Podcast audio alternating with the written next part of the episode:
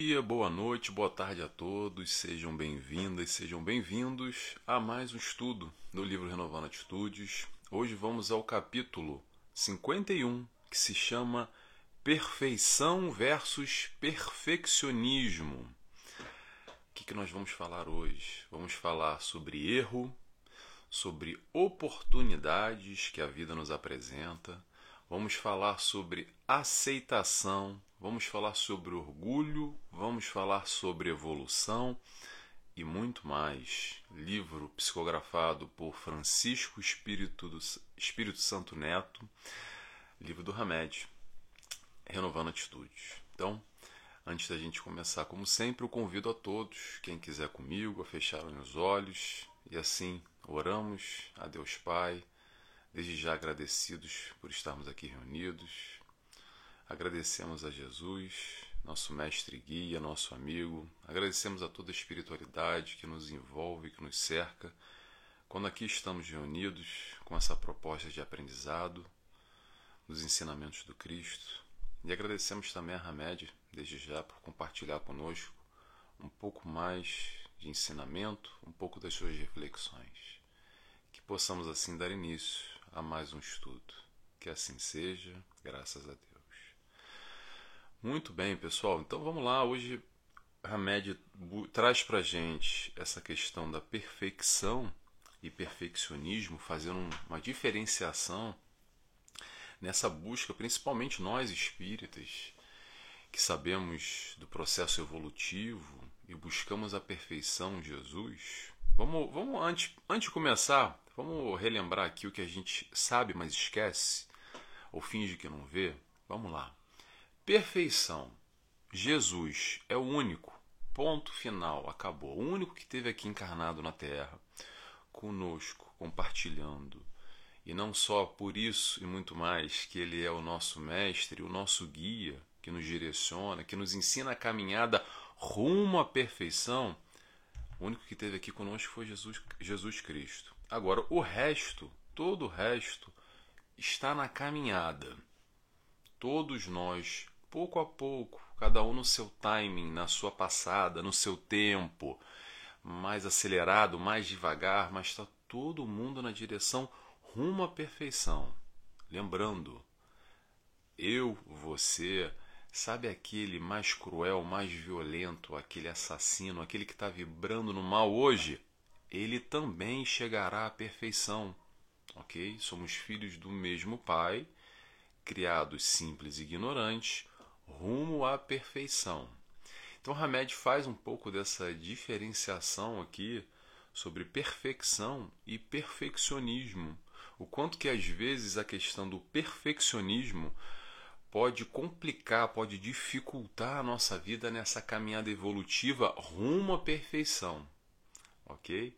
Ele separa bem e faz uma, uma diferenciação dos indivíduos saudáveis que são aqueles que controlam a sua vida, temos o controle, ou pelo menos tentamos ser saudáveis e assim tem, tem, tentamos ter o controle da nossa vida, separando aqueles perfeccionistas que não têm controle da vida, pelo contrário, são controlados por essa ideação, por essa busca incessante da, da perfeição que acaba é, nos dificultando, digamos assim, quando a gente está muito focado.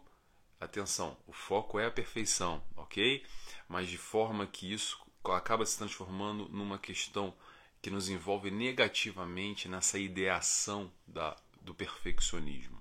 A gente vai falar um pouco sobre isso hoje, então vamos começar. Vamos começar aqui com alguns trechos que eu separei. Lembrando, convido sempre a ler o livro antes, eu sempre retiro aqui uma, duas, três, quatro partes, às vezes mais um pouco, de, que, de pontos que eu achei interessante no capítulo, mas eu convido sempre a leitura e depois, quem quiser, quem gostar, claro, compartilhar aqui comigo, a gente vem trocando um pouco, aprendendo junto com o Hamed, tá bom? Então vamos lá. Primeiro ponto que eu separei aqui que eu quero compartilhar com vocês. Hamed nos diz: Trazemos como somatório de múltiplas existências crenças negativas de que nosso valor é medido por nossos desempenhos bem-sucedidos e que os erros nos rebaixam o merecimento como pessoa. Daí as emoções desconexas de medo, de desagrado e de punição. Como exemplo, pensamos inconscientemente que, se formos imperfeitos e falhos, as pessoas não vão mais confiar em nós ou jamais teremos sucesso na vida. Eu vou parar aqui antes de continuar, que eu quero falar um pouco sobre erro. E a gente esquece também dessa questão da perfeição e do erro e da nossa caminhada. Então vamos lá. A questão do erro é o seguinte: nós não somos perfeitos, ok? Muito bem. E quem não é perfeito faz o quê? Erra. Então nós erramos. E quando nós erramos, aí vem o seguinte questionamento: como é que será que a gente interpreta, como é que será que a gente enxerga, como a gente interpreta o nosso erro? Interrogação. Como o Hamed nos diz aqui, que a gente traz de várias encarnações, múltiplas existências, essa crença negativa do que a gente vale só pelo nosso acerto, só quando a gente está lá bem, no topo. Então, a partir do momento que a gente erra, a gente é o fracassado, a gente é o derrotado, a gente é o perdedor, como o americano fala, o loser. Loser é o perdedor, nós somos os fracos e a gente fica se colocando para baixo, se rebaixando de alguma forma, nos oprimindo e nos sentindo mal porque a gente errou. Atenção, errar faz parte. Todos nós erramos. A questão aqui é como nós enxergamos esse erro. A gente pode sim olhar dessa forma, negativa, pejorativa, que nos coloca mais para baixo ainda, que às vezes há uma grande decepção conosco mesmo quando a gente erra.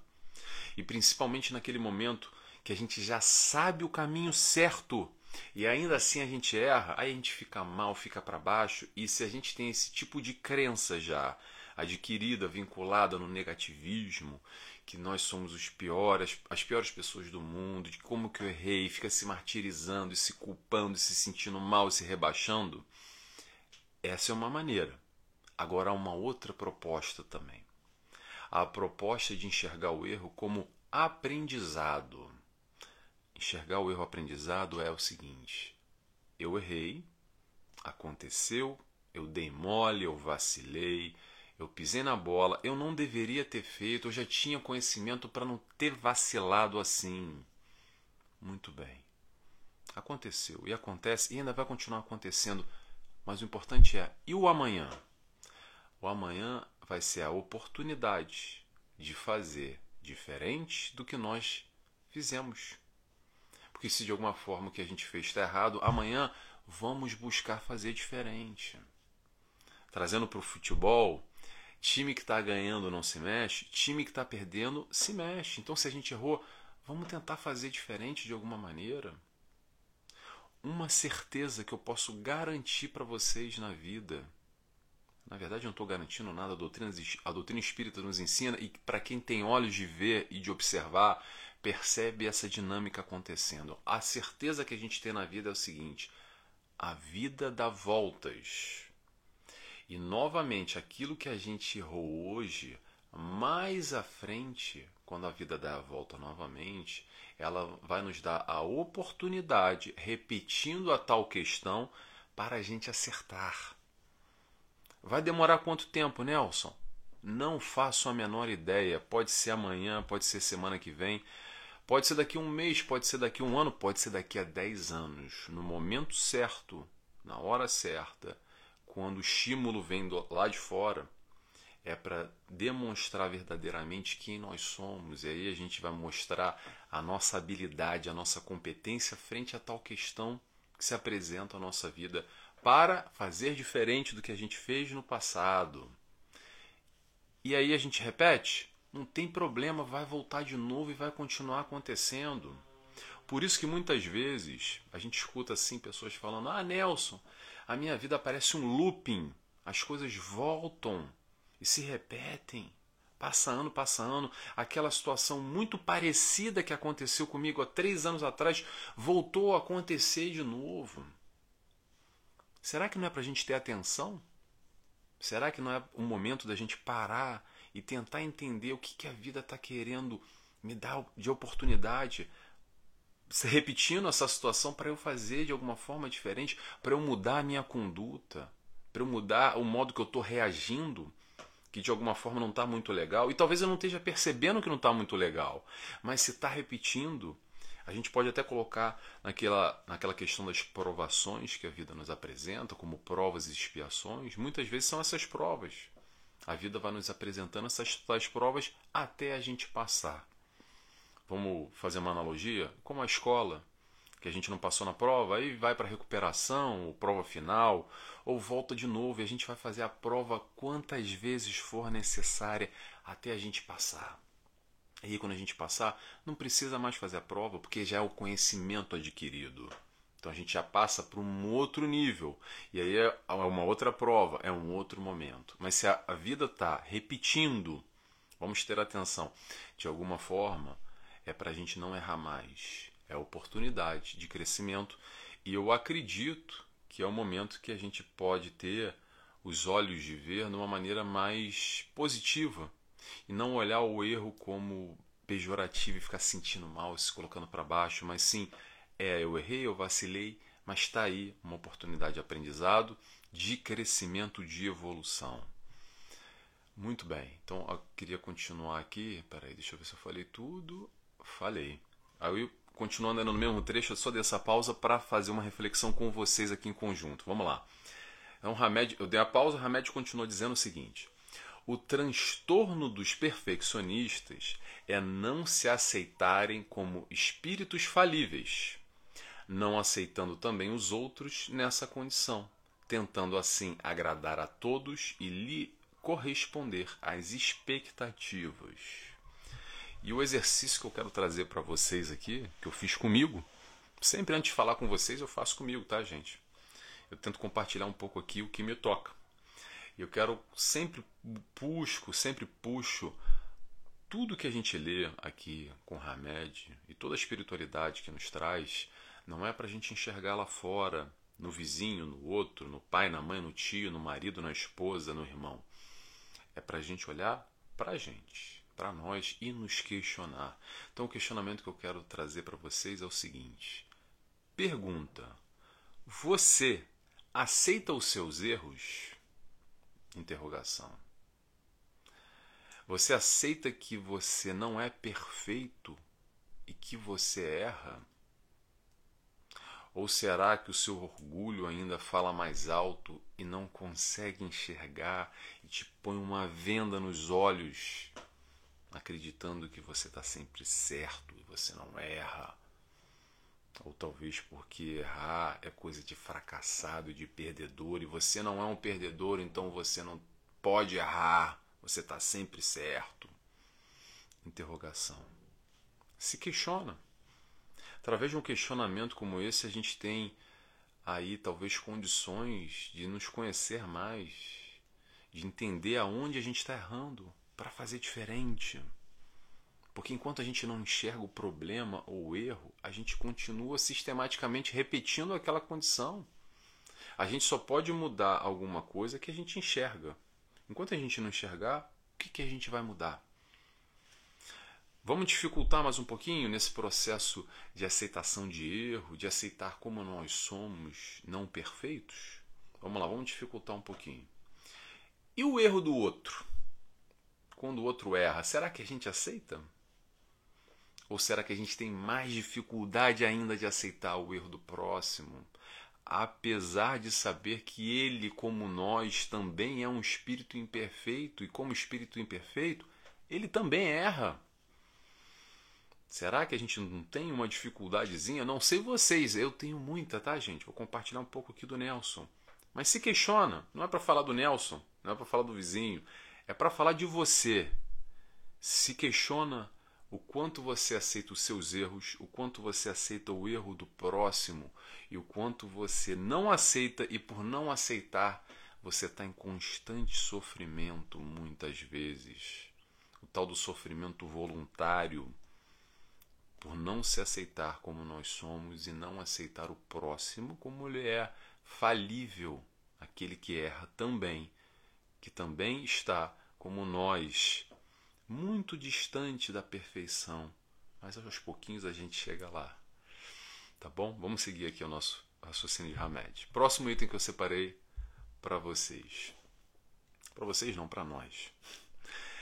Certas fixações pelo desempenho perfeito são necessidades de aprovação e carinho que nasceram durante a infância. Abre aspas. Se você não fizer tudo certinho, a mamãe e o papai não vão gostar mais de você. Fecha aspas. São vozes do passado que ecoam até hoje nas mentes perfeccionistas. Vamos lá. Que, que Hamed vem falar aqui? Essa necessidade de aprovação e de carinho que nasceram durante a infância, nesse processo inconsciente, ok? Isso vem muitas vezes, e essa referência que Hamed vem aqui, na nossa criação, na maneira que o nosso pai, que a nossa mãe nos criaram, e acredito eu, quero pensar, com a melhor das intenções, mas às vezes a gente vai só repetindo o que o nosso pai nos ensinou, o que o nosso avô e o que o nosso bisavô.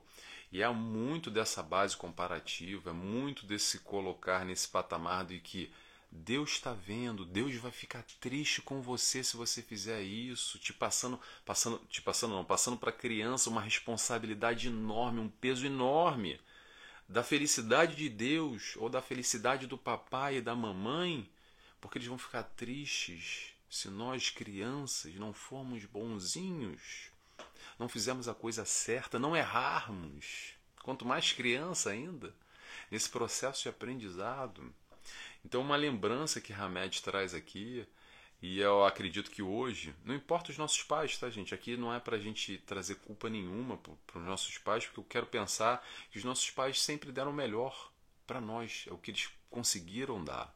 Então, hoje, nós aqui, é uma chamada para os pais de plantão, uma chamada de mudança de atitude, de, de uma nova concepção, de um entendimento mais amplo, mais aprofundado, para a gente talvez não repetir é, esses condicionamentos inconscientes que a gente acaba provocando e trazendo para essas crianças, crianças hoje que amanhã serão adultos e muitas vezes com questões mais complexas, por uma busca de uma aceitação, de um carinho, de querer fazer tudo certinho, tudo perfeitinho, porque tá lá aquela aquela sombra atrás da orelha dizendo: você tem que ser bonzinho, você tem que ser certinho, você tem que fazer tudo perfeito, você não pode errar.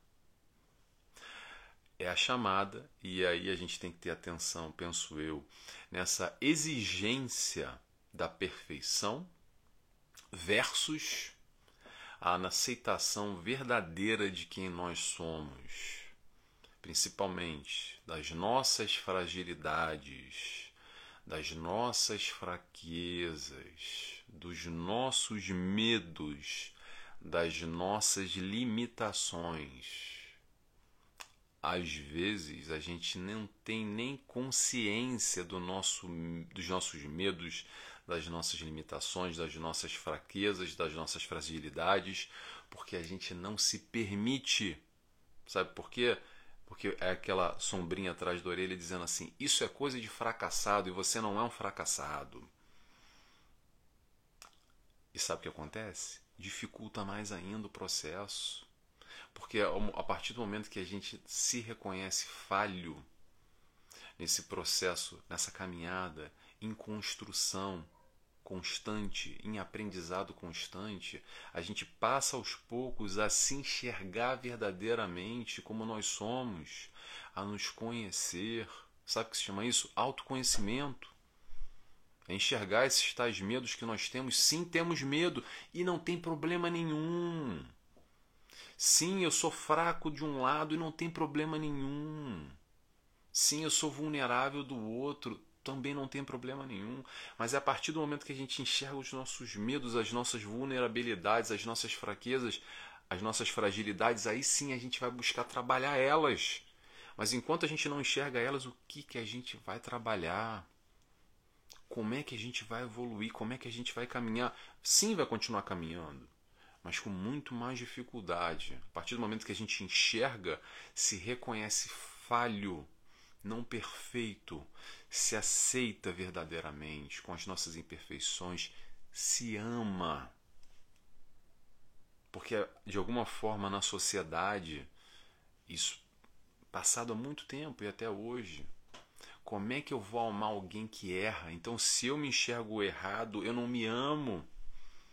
A partir do momento que eu me abraço e acolho os meus medos, as minhas fragilidades, eu não tenho que brigar com meus erros, eu não tenho que brigar por ser fraco. Sim, eu sou fraco em muita coisa, mas também sou forte em outras. E o meu vizinho também é fraco, talvez no que eu seja forte, e ele é forte no que eu sou fraco. E aqui a gente está caminhando junto, colaborando, trocando um com o outro. E por isso que a gente está aqui no mundo de provas e expiações. O que, o que acontece muitas vezes é que a gente complica muito o que não é tão complicado assim, ou que poderia ser mais simples, mais leve, mais tranquilo e mais suave. E são esses condicionamentos que a gente não percebe, a gente vai replicando encarnação após encarnação e também perpassando, é, transmitindo isso para os nossos filhos, para os nossos netos. Automaticamente a gente não percebe com as melhores das intenções, mas está aqui a oportunidade de conhecer a mesma dinâmica de sempre, de uma forma diferente, o enxergar sob um novo ponto de vista, que nos traz uma percepção diferenciada e nos facilita. A ideia aqui da doutrina espírita é sempre com Hamed e outros espíritos, é discutir temas, essas reflexões, para quê? Para facilitar a nossa vida. Para a gente lidar com as questões com maior tranquilidade, sem tanto sofrimento, sem tanto pesar. Vamos lá? Vamos continuando. Hamed nos diz, já estamos terminando. Por não admitirmos o erro e por não percebermos que o único fracasso legítimo é aquele com o qual nada aprendemos, é que os conceitos de perfeição doentia perturbam constantemente na zona mental. Por isso, o erro não deve ser considerado como perda definitiva, mas apenas uma experiência de aprendizagem. E eu acredito que esse trecho aqui, e um pouco de tudo que a Hamed vem falando, é um convite ao pé no chão. Convite ao pé no chão pelo seguinte: tudo, a gente sabe, mas vamos lá, vamos repetir nesse contexto aqui. Tudo é evolução. A gente encarna para quê? A gente encarna para crescer, a gente encarna para evoluir. A proposta da encarnação é crescimento, evolução. Senão a gente não precisava encarnar, estava lá no plano espiritual. Então aqui há um propósito, é evolução. Ponto. Agora calma, tá? Sem pressão. Respira com calma, se tranquiliza. Porque o que acontece muito, normalmente, com a chegada da doutrina espírita, a partir do momento que a gente entende essa sistemática toda, a gente estuda mais, a gente se aproxima mais da consciência, da luz, o que acontece muitas vezes é o choque de realidade.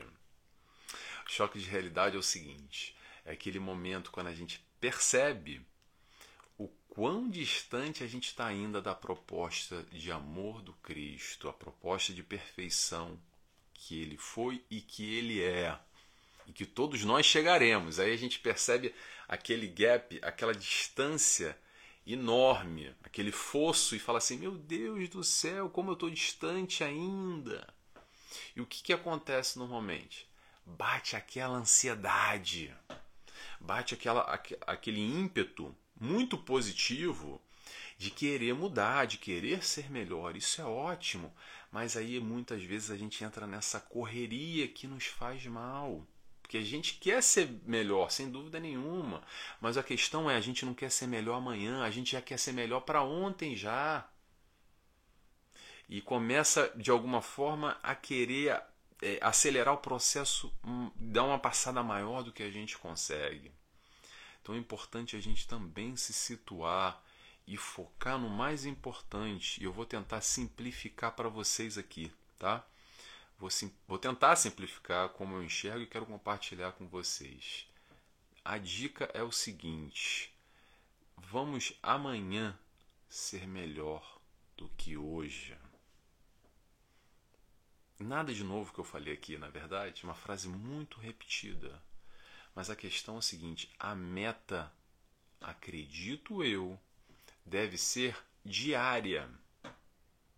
É o dia pós dia, ok? Então todo dia vamos nos questionar como é que eu posso ser melhor amanhã do que eu fui hoje. Esquece esse negócio de perfeição ok? Chegar à perfeição é uma consequência natural de quem busca ser melhor dia após dia. Vou fazer uma, uma analogia aqui só para a gente entender. Vamos imaginar uma maratona. Eu quero correr uma maratona. Vamos dizer, ah, então são 100, 500, mil quilômetros. Não faço a menor ideia de quanto é uma maratona, tá, gente? Desculpa aqui a minha ignorância. Mas vamos lá. O foco não é na linha de chegada, no destino final lá no quilômetro 1000, no quilômetro 500. O foco é o seguinte: olha para o chão enxerga o próximo passo que a gente vai dar. Esse é o foco. A gente tem que se preocupar com hoje e com amanhã. Não tem que se preocupar lá, ah, porque no dia que eu tiver no, no, no, no planeta de regeneração, porque aí eu vou estar mais evoluído, porque aí Jesus eu vou estar. Calma, gente, a gente vai chegar lá, calma. Mas para chegar lá a gente tem que se preocupar com agora, com o próximo passo. Então vamos devagar, vamos nos entender cada um no seu ritmo. O importante é a gente fazer o esforço para ser melhor amanhã do que hoje. Agora, determinar a velocidade, vamos com calma, vamos nos sentindo, não, não precisa acelerar e querer ser Jesus amanhã, porque não vai ser, me desculpa dizer, não vai ser, gente. Um dia nós seremos todos, mas não vai ser amanhã. O gap é enorme, mas para chegar lá a gente vai passo a passo. Às vezes é um passinho de tartaruga, de minhoca, de formiga, mas está bom, o importante é que a gente está caminhando. Ok? Sem entrar em desespero, sem entrar em culpa, sem entrar em correria, em afobação. Que às vezes acontece isso, acontece demais com a doutrina, tá, gente? Vamos ter atenção e devagarinho, tá bom? mais um trecho aqui que eu separei para vocês, que é o seguinte. Repensemos, e é o último, tá? Para terminar. Repensemos o texto cristão, refletindo se estamos buscando o crescimento rumo à perfeição ou se estamos simulando possuir uma santidade que não suporta sequer o toque da menor contrariedade. E aí qual o trecho que eu separei aqui? Simulando possuir uma santidade. Então vamos lá. Acontece muitas vezes também, ok? Tenhamos cuidado com isso, principalmente num meio religioso, seja ele qual for, a doutrina espírita, não religião, ciência e filosofia também, mas, digamos assim, temos as nossas reuniões, o nosso meio afim. E o que acontece muitas vezes quando a gente entra em contato com essa luz, com esses ensinamentos, com essa proposta de Jesus, que é o que nós queremos, às vezes, às vezes inconscientemente, a gente veste aquela capa, aquela fantasia, principalmente no meio espírita ou no meio religioso, vou ampliar para todas as religiões, tá? que lá naquele meio eu visto aquela fantasia, aquela máscara, e sou muito bonzinho, sou muito benevolente, sou muito indulgente, sou muito caridoso, sou muito amoroso, sou muito paciente, sou tudo de bom como ensina o Evangelho do Cristo. E lá em casa o couro come. Sabe como é que é? Quando eu saio do centro espírita, do centro religioso, da igreja, do templo, do que quer que seja. Já no trânsito eu já estou xingando fulano, já estou num outro tipo de vibração, num outro envolvimento.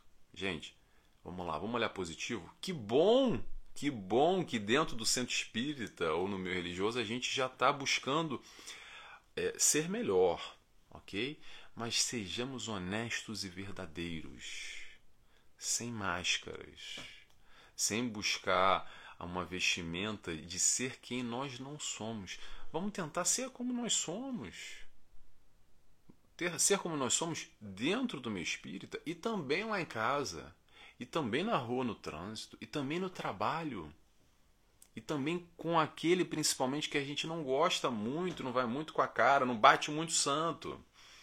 Porque às vezes é normal e é natural quando a gente está num meio comum e afim, com pessoas que é, compartilham conosco o mesmo pensamento, é mais fácil.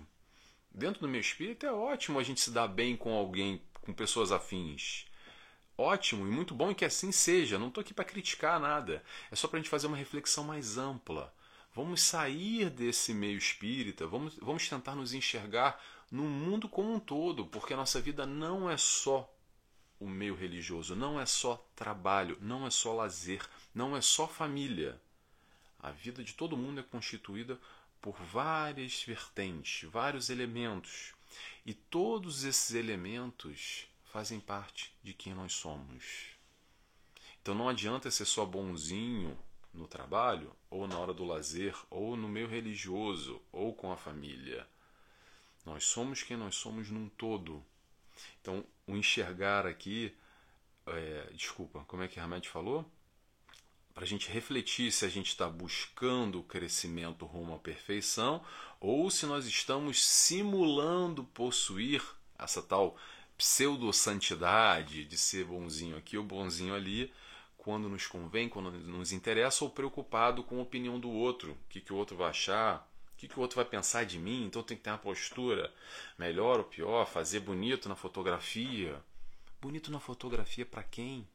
Se nós mesmos vamos ali, ó, a fotografia quem vai olhar e quem vai buscar depois ver os pormenores somos nós mesmos ok? Mais à frente, no momento do desencarne, no momento que a gente cai esse véu, essa personalidade, essa encarnação, e a gente vai nos enxergar nu e cruamente. Pessoal, já foi o nosso horário. Eu vou a palavra-chave de hoje, claro, a palavra-chave de hoje vai ser simplificar. Simplificar. Eu acho que essa é ideia aqui de Hamed, como perfeição ou perfeccionismo. Às vezes essa ideia do perfeccionismo a gente não simplifica, a gente dificulta. Então, palavra-chave, se você ficou até o final e gostou, eu gosto sempre de trocar com as pessoas e saber o que vocês pensam. Também é, adoro os comentários, recebo algumas pessoas que mandam mensagem no fechado, mensagem no aberto, no Facebook bastante gente fala, algumas pessoas no Instagram também, poucos lá no YouTube, enfim. Eu estou postando em tudo quanto é lugar que tem de mídia social. Escreve para mim, por favor, a palavra-chave que é simplificar, tá bom? Espero que vocês tenham gostado do capítulo 51 e semana que vem voltamos aqui com 52 e agora para fechar eu faço a oração, quem quiser ficar comigo, eu convido a fechar os olhos e assim agradecemos a Deus Pai primeiramente, agradecemos a Jesus, nosso amigo, nosso mestre e guia, que nos auxilia em todos os momentos, nessa nossa maratona, nessa nossa caminhada que é essa vida, como outras que tivemos e outras que teremos ainda, nos orientando, sendo essa luz, esse farol a nos guiar rumo à perfeição, e assim agradecemos por estar conosco, agradecemos a Hamed por essa reflexão e que possamos estar de volta aqui na próxima semana para continuar estudando e refletindo sobre a luz do Cristo. Que assim seja, graças a Deus. Pessoal, até semana que vem. Espero que vocês tenham gostado.